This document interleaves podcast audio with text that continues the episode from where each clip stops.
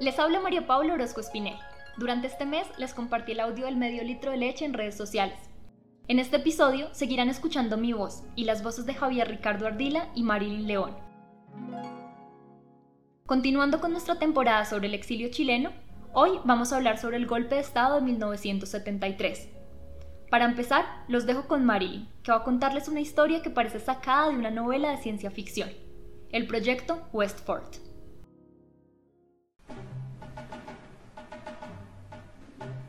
El 9 de mayo de 1963, millones de agujas de cobre del grosor de un cabello humano fueron lanzadas al espacio en el tercer intento de Estados Unidos por construir un anillo flotante alrededor del globo terráqueo. Tanto este país como la Unión Soviética intentaban con desespero encontrar una forma segura y rápida para enviar mensajes de un continente a otro. Hasta ese momento, todas las comunicaciones se hacían a través de cables interoceánicos, también de cobre, susceptibles de ser interceptados o cortados por el enemigo. Así, esos 480 millones de agujas de cobre estaban destinados a convertirse en una línea directa entre Estados Unidos y sus aliados, lejos, muy lejos, en el frente.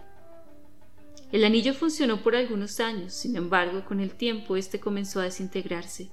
Algunas agujas entraron en la Tierra, otras simplemente se convirtieron en basura espacial. Para este proyecto tan ambicioso se necesitaban materiales, y el cobre no es algo que se cree de la noche a la mañana. Los yacimientos de cobre son resultados de procesos geológicos ocurridos hace 145 millones de años, en los que interactuaron el magma con el agua en la corteza terrestre. Muchos de estos yacimientos se encuentran en los límites de las placas tectónicas, como por ejemplo la región del Cinturón del Fuego del Pacífico, donde está ubicado Chile. Aunque la explotación del cobre fue una industria modesta durante el periodo colonial, el cobre se transformó en uno de los principales productos de exportación chilena desde mediados del siglo XIX. Pocas décadas después, el mundo necesitaba aún más cobre.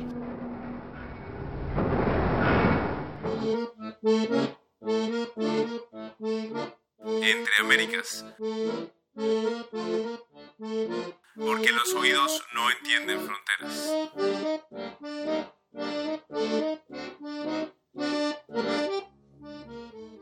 El cobre era y sigue siendo un recurso estratégico, no solo para la construcción de cohetes y anillos espaciales, sino para la fabricación de armas, instalaciones eléctricas y líneas de comunicación. Por este motivo, el control sobre las minas se convirtió en un asunto de vital importancia. Desde las primeras décadas del siglo XX, numerosas empresas norteamericanas visitaron Chile en busca de los yacimientos más importantes y fundaron empresas como la Braden Cooper Company, la Chile Exportation Company y el consorcio Kennecott. Otras simplemente se establecieron en el país para asegurar el acceso a este recurso, como la International Telephone Telegraph, ITT, una compañía estadounidense dedicada a la fabricación de componentes aeroespaciales, de telecomunicaciones, energía y transporte, que, entre otras cosas, estuvo directamente implicada en los esfuerzos de los Estados Unidos para impedir que Salvador Allende subiera a la presidencia.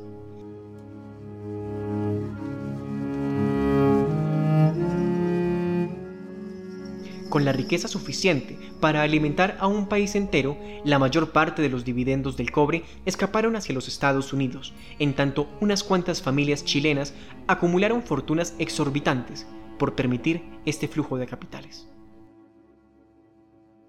Durante la década del 60, mientras Allende perdía dos veces seguidas las elecciones, Chile exportaba a Estados Unidos tanto cobre como para vaciar una montaña. Esa masa inmensa de metal viajó en barco a las refinerías en los puertos industriales del norte, donde ese metal mágico danza hasta convertirse en delgadas líneas trenzadas como hilos. Me dieron este paisaje, lo inmenso en mis ojos. Convertidos en cables, los hilos de cobre hacen el viaje de vuelta y se entierran en los suelos de Santiago en los suelos de Chile, de hecho, en los suelos y océanos del mundo.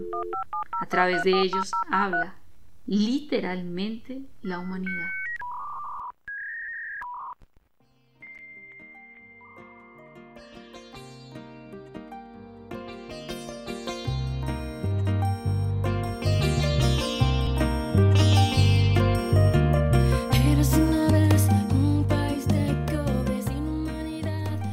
Pero para los chilenos que picaron, que sudaron, sangraron y lloraron, que extrajeron y cuidaron durante décadas el preciado metal, no hubo ni una mínima parte de los recursos y ventajas que las multinacionales sacaron. Toda esa riqueza siempre iba a engrosar los bolsillos de lejanos y oscuros capitalistas, o simplemente se convertía en las rentas que alimentaban la opulencia de las élites locales.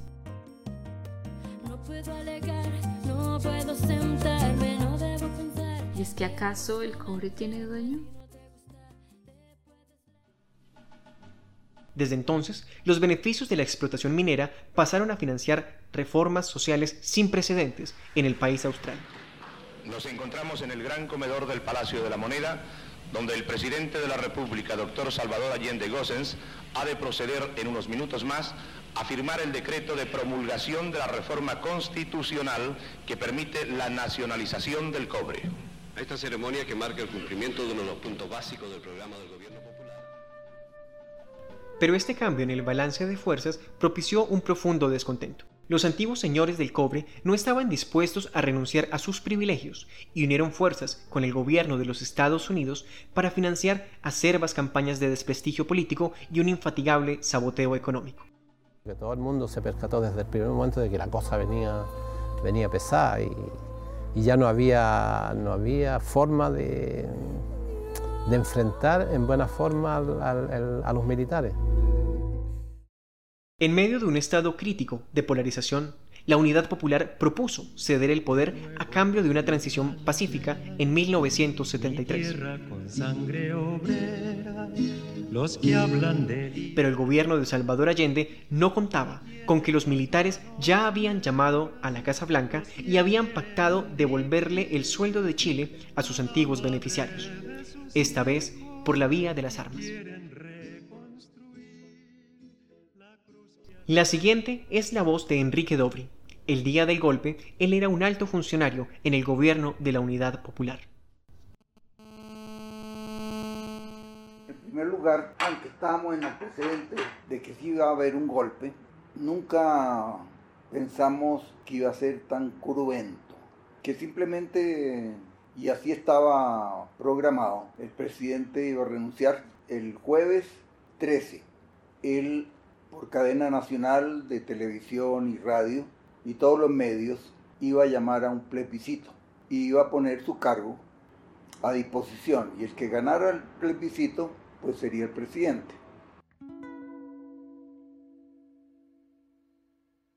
En 1973, mientras en el vientre de Chile duerme la furia de un metal mágico, en el vientre de Livia Sepúlveda palpita Máximo Corbalán Pincheira, hoy artista e investigador, hijo de exiliados, a quien podemos llamar artesano del recuerdo o testigo desde el vientre. El día del golpe de Estado, mamá recibe una llamada. Esa es la voz de Máximo. Ricardo Pincheira, su padre, era amigo y asesor cercano de Allende. Además, era el jefe del sistema de protección presidencial. El día del golpe salió hacia la moneda para nunca volver.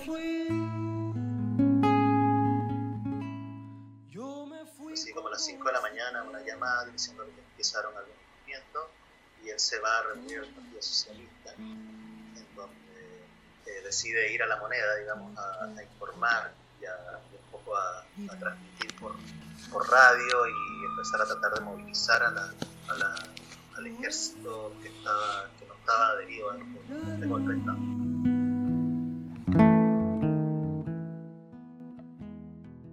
Hoy las obras de Máximo Corbalán reposan en las colecciones de varios museos. Esculturas de luz y tierra que hablan de un destino filtrado por la oída.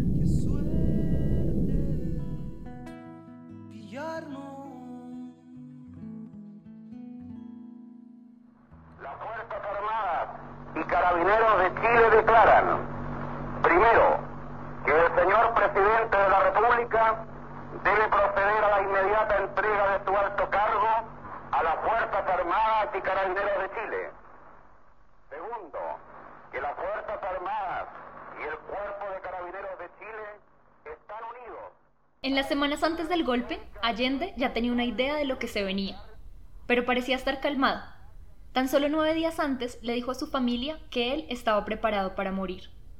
Unos días más tarde, en presencia de su grupo de colaboradores más cercano, dijo que había vivido una buena y larga vida. Y, temiendo solo por los jóvenes que quedarían tras de él, describió cuál sería su plan en caso de un golpe. Se dirigiría inmediatamente a la moneda, el Palacio Presidencial chileno. Pondría todas sus esperanzas en que los militares respetarían el peso simbólico de este recinto. Y, si ese no era el caso, antes de renunciar a sus ideales democráticos y entregar el cargo, se suicidaría usando la AK-47 que, con muchas reservas, había recibido de Fidel Castro.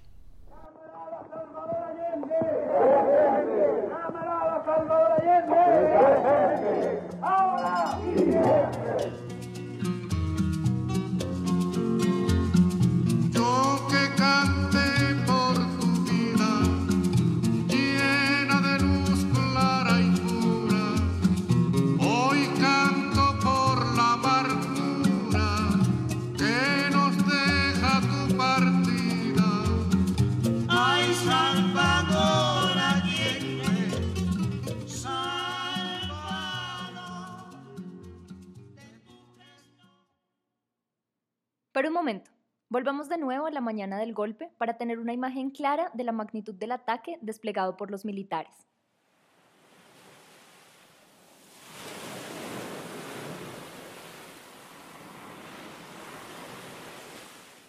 El reloj de los militares marcó las 7 de la mañana del 11 de septiembre de 1973. Desde la línea del horizonte del Océano Pacífico, los buques se dirigieron a Valparaíso. Una vez en tierra, las fuerzas militares avanzaron sobre la costa y tomaron el control de la ciudad. A lo lejos, cuatro buques estadounidenses vigilaban las acciones desde alta mar. A las 8.42 de la mañana, la Junta Militar exigió al presidente su renuncia inmediata. Allende se negó, inflexible. De hecho, en su última locución pública, dijo: Solo me cabe decirle a los trabajadores: yo no voy a renunciar. Colocado en un tránsito histórico, pagaré con mi vida la lealtad del pueblo. Y les digo que tengo la certeza que la semilla que entregáramos a la conciencia digna de miles y miles de chilenos no podrá ser cegada definitivamente. Tienen la fuerza, podrán avasallar, pero no se detienen los procesos sociales ni con el crimen, ni con la fuerza. Desconcertados, los ciudadanos de Santiago vieron sobrevolar aviones militares sobre el Palacio de la Moneda, a la vez que tanques tomaban posición en el perímetro. A las 11.50 se dio la orden de bombardeo. Desde hace algunos eh, minutos, señores auditores, la moneda, el Palacio de Presidencial, se encuentra rodeado de tanques y de militares que han preferido no identificarse ante este reportero y al mismo tiempo corresponsal militar que les está hablando. La situación que se vive en este momento en los alrededores de la moneda es la siguiente.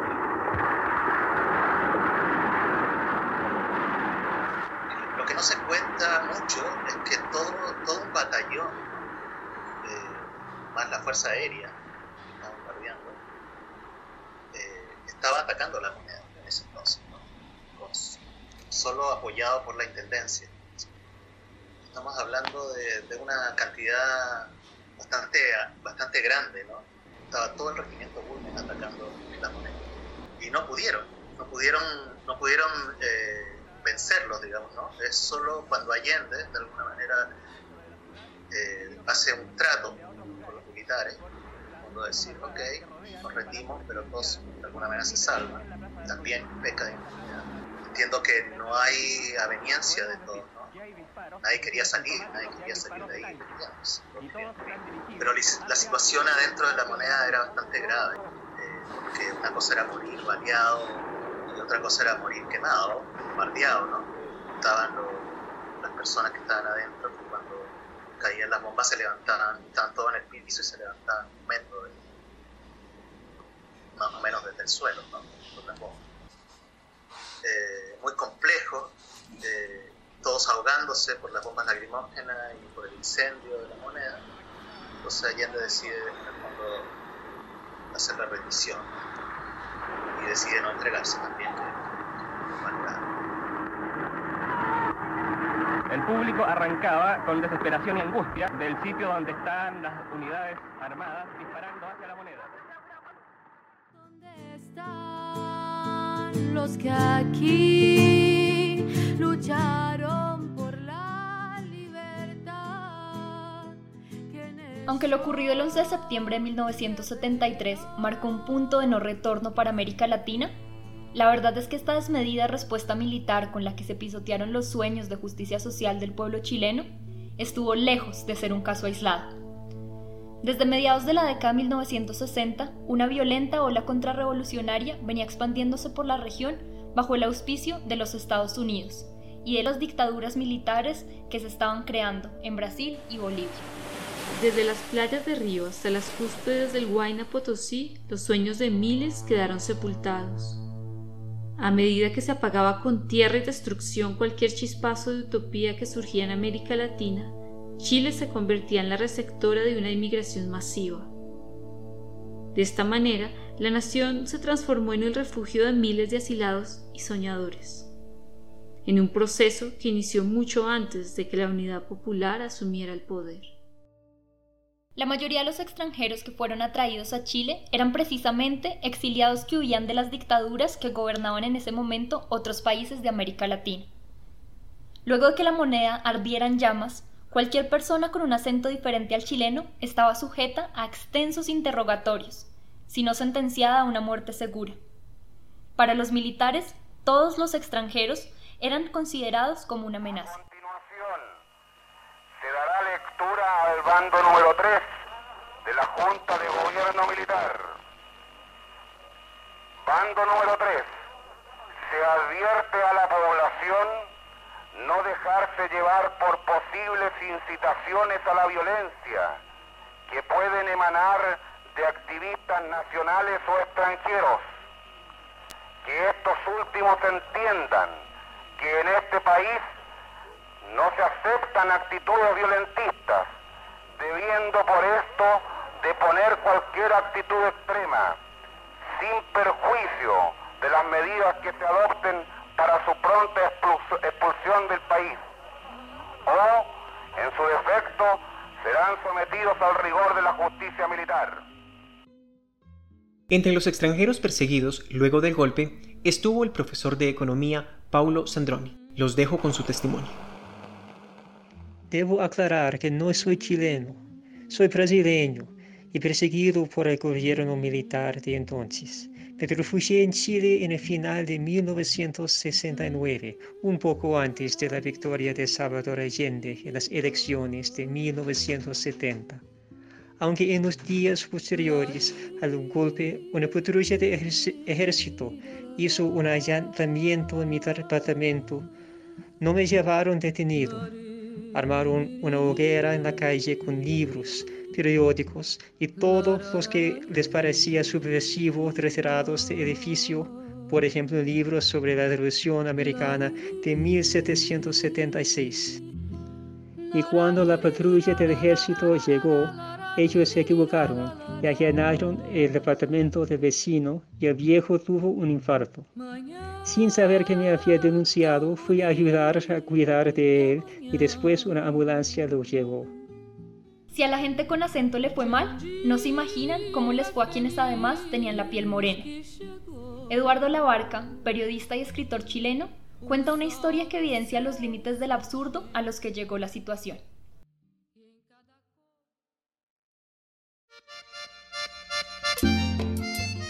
Entonces, al comienzo, llegó a la embajada un grupo muy grande de colombianos que estaban por diversas razones en, eh, Chile. Eh, algunos habían estado en el Estadio Nacional, los habían agarrado simplemente porque eran mulatos. Los miembros de una orquesta de vallenatos que había habían estado presos porque los pescaron en la calle, los vieron que eran mulatos y dijeron que eran cubanos. Pero en realidad ellos eran una orquesta, una banda eh, de vallenatos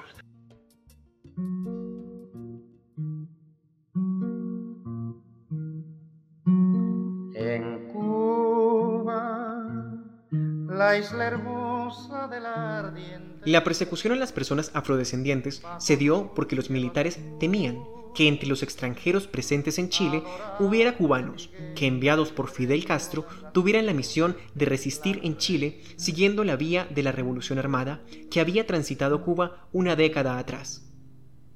Hay registros de que sí hubo algunos cubanos que planeaban defender el proyecto liderado por Allende, incluso sacrificando sus propias vidas al contestar fuego con fuego si había un intento de golpe de Estado. Lo que no sabemos es exactamente cuántos.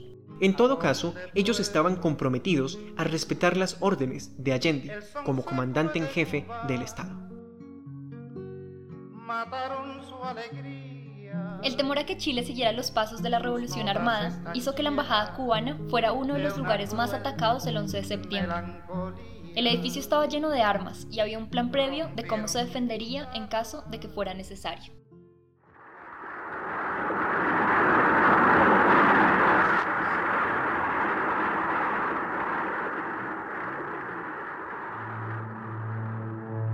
Todos sabían que un golpe de Estado era posible, esperable, pero nadie sabía lo que esto podía significar cuando es planeado con sevicia quirúrgica y desquite salvaje desde el despacho de un club social en comunicación directa con la Casa Blanca. Probablemente incluso las milicias armadas de la ultraderecha se sorprendieron a sí mismas, jóvenes guiados por fantasmas, viéndose a los ojos mientras inundan las calles de todas las ciudades de Chile, nuevos dueños y señores del terror y de la patria, masacrando a una guerrilla popular que nunca existió.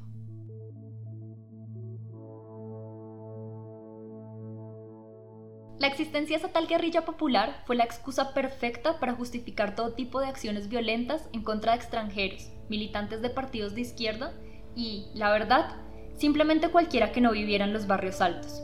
Así lo recuerda Marcia Scantlebury, periodista y sobreviviente. Cuando los militares tomaron el poder, Marcia estaba grabando un documental sobre la visita de Allende a las Naciones Unidas. Por esto, y por ser parte del movimiento de izquierda revolucionario, ella se convirtió en un elemento incómodo. Marcia fue perseguida y detenida meses después del golpe. Así recuerda el momento en que fue trasladada a un cuartel militar. Y, ahí cuando me bajé de la camioneta, ellos me metieron en una pieza donde las mujeres me registraron y yo empecé a sentir unos gritos escalofriantes y unos verdaderos aullidos que yo en el fondo que supiera que había torturas en Chile, pero en el fondo, en el fondo uno piensa o espera que sea una exageración y yo, yo, yo sentí en ese momento y dije, serán animales, esto no puede ser gente, pero no, era gente. Pero volvamos al día del golpe, un momento que no todos recuerdan de igual manera. Mientras la noche le gana el día en las ruinas de Chile, uno puede ver todavía en los balcones de los barrios ricos de Santiago, de Valparaíso, el champán que se derrama. Abajo, en las calles, la gente corre en silencio con la cara tránsida de terror y una composición de ruidos hablando del futuro. Los murmullos con los que una madre despide para siempre a sus hijos en el dintel de una puerta, que suenan todos juntos como una oración fúnebre. Las risas de los que brindan con coñac en los despachos, las risas que saltan y se estrellan contra el cielo las risas que juegan en la oscuridad, por fin llenas del silencio de los muertos. Muelo y rehago habitando el tiempo, como le cuadra un hombre despierto. Soy feliz, soy un hombre feliz y quiero que me perdonen por este día los muertos de mi felicidad. Soy feliz, soy un hombre feliz quiero que me perdonen por este día los muertos de mi felicidad.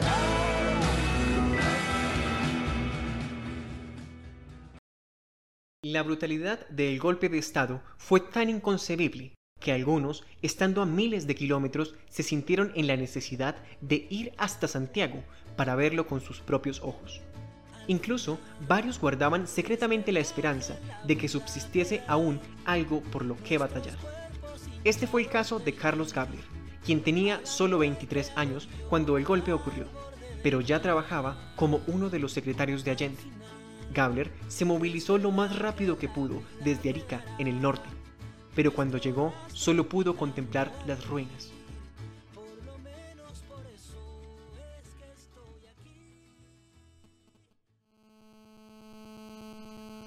Y cuando regresé estaba todo desaparecido. Entonces, eh, ellos empezaron a meter gente a todo el mundo a, un, a, un, a dos estadios. Uno se llama el Estadio Nacional, que tenía una capacidad de 50 mil personas, y otro habían dos o tres estadios. Entonces llevaban allá todo el mundo, por lo cual era, era, digamos, era muy fácil caer, pero era muy difícil salir de ahí.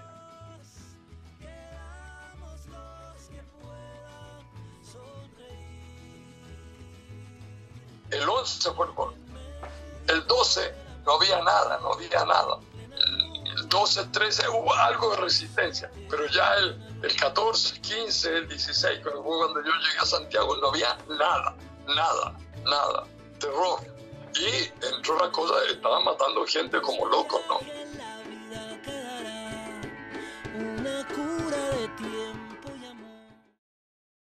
La crudeza con la que los golpistas y traidores se tomaron el poder parecía no tener límites o escrúpulos. Los centros deportivos pronto se convirtieron en cárceles para perseguidos políticos. Los hospitales se quedaron sin personal suficiente para los heridos y los cementerios rebosaron de muertos. Las filas ya no se daban en las puertas de las panaderías, porque la comida, de nuevo, era solo para quienes podían pagarla. Ahora las aglomeraciones estaban en las comandancias y las escuelas de guerra, donde madres y huérfanos buscaban a sus desaparecidos. Después de ser detenido y golpeado en el Estadio de Chile, Víctor Jara escribiría su último poema, Somos 5000. Para que este poema saliera del estadio, muchos fueron fusilados. Somos 5000 aquí. En esta pequeña parte de la ciudad, somos 5000. ¿Cuántos somos en total en las ciudades y en todo el país? Somos aquí 10.000 manos que siembran y hacen andar las fábricas. ¿Cuánta humanidad con hambre, frío, pánico, dolor, presión moral, terror y locura? Seis de los nuestros se perdieron en el espacio de las estrellas. Un muerto, un golpeado como jamás creí se podría golpear a un ser humano. Los otros cuatro quisieron quitarse todos los temores. Uno saltando al vacío, otro golpeándose la cabeza contra el muro, pero todos con la mirada fija en la muerte. Qué espanto causa el rostro del fascismo. Llevan a cabo sus planes con precisión artera, sin importarles nada. La sangre para ellos son medallas. La matanza es acto de heroísmo. A diferencia de las agujas de cobre que aún siguen flotando en el espacio, esperando ser capturadas por la gravedad terrestre, los miles de desaparecidos de la dictadura nunca reentrarán en la Tierra, ni se perderán para siempre en el espacio.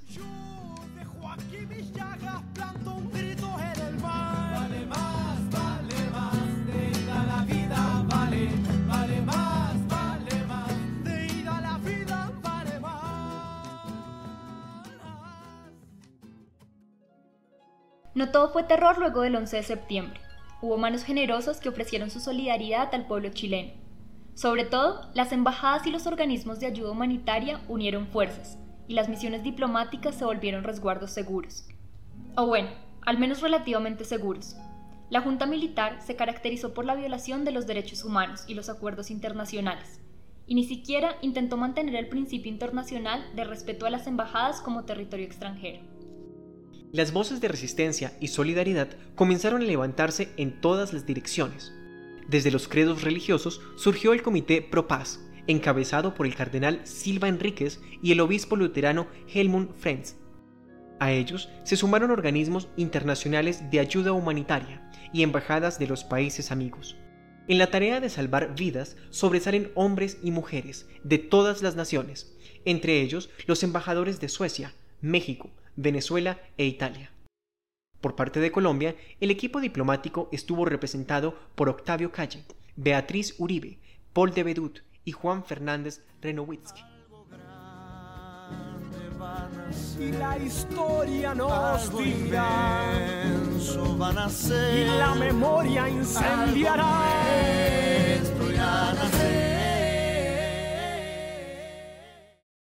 Los protagonistas de nuestra historia nunca olvidarán estos nombres. Aunque en esta temporada no escucharemos ninguna de las voces del cuerpo diplomático colombiano, sus nombres serán recurrentes en los relatos de las personas que sufrieron el exilio y contaron sus historias para Entre Américas. No sorprende, es gracias a ellos que siguen con vida. que sufran, que sean víctimas de atentado, eh, a cualquier hora o cualquier lugar, se fusilarán a cinco de los prisioneros marxistas que se encuentran prisioneros. Cambio. Ah, esto que se prepare un boletín con Hay un hacer de mí con pedazos para salvarme entre únicos e impares para cederme un lugar en su Paraná. Desde temprano las fuerzas militares demostraron su falta de respeto por las representaciones diplomáticas al atacar a la misión cubana. Otras embajadas comenzaron también a correr riesgo cuando se llenaron de personas perseguidas por el régimen. Afortunadamente, el control internacional no permitió que sucediera nuevamente lo que había ocurrido en el pedacito de Cuba que estaba ubicado en Santiago.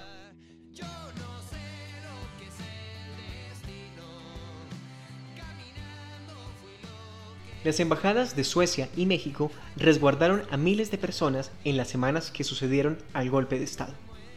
La respuesta de los cuerpos de seguridad fue feroz. Estos nuevos centros de asilo fueron catalogados como enemigos de los salvadores de la patria. Pasaron a ser asediados y a estar bajo la estricta vigilancia de los militares.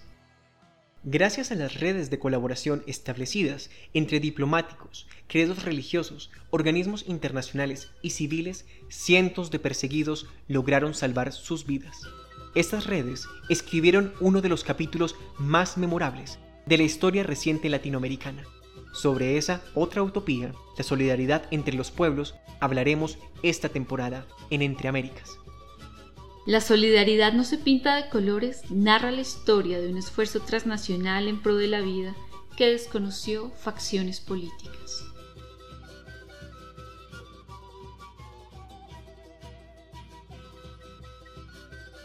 Trabajadores de mi patria, tengo fe en Chile su destino.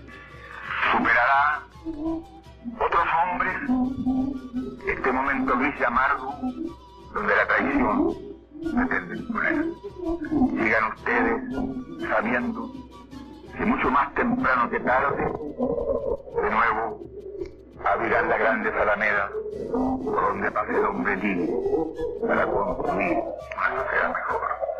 ¡Viva Chile! ¡Viva el pueblo! ¡Vivan los trabajadores!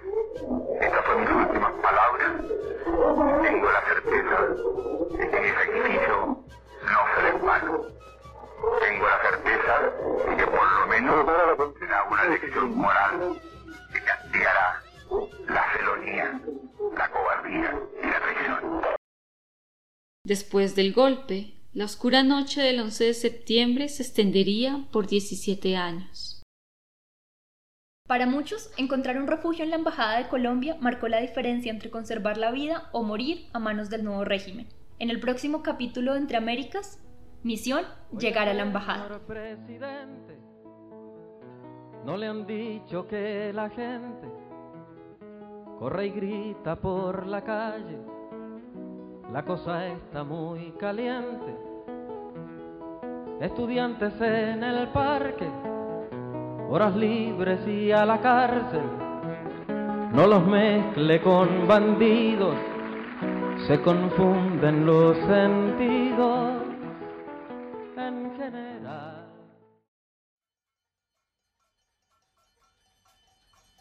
Hoy estamos grabando desde Bogotá, Colombia, donde de nuevo un pueblo se atreve a soñar. Hoy Entre Américas está acompañando a todos aquellos que siguen luchando para que la dignidad para todos los pueblos no sea más una utopía.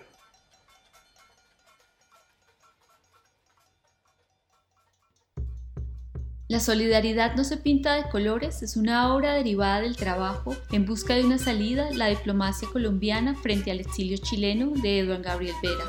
Puede encontrar más información sobre esta investigación y sobre los recursos y archivos que se usaron en la construcción de este episodio en la descripción. En la realización de esta temporada, el equipo Entre Américas. Eduardo Gabriel Vera, investigador principal. Paula Orozco Espinel, editora. Alejandro Pérez Rubiano, redactor. Paula Daniela Velosa, asesora legal. Elizabeth León, diseñadora gráfica. Javier Ricardo Ardila, productor general, Marilyn León, productora ejecutiva. También queremos agradecer el apoyo del Museo de la Memoria y los Derechos Humanos de Chile por darnos acceso a sus archivos y ayudarnos en la difusión de esta iniciativa.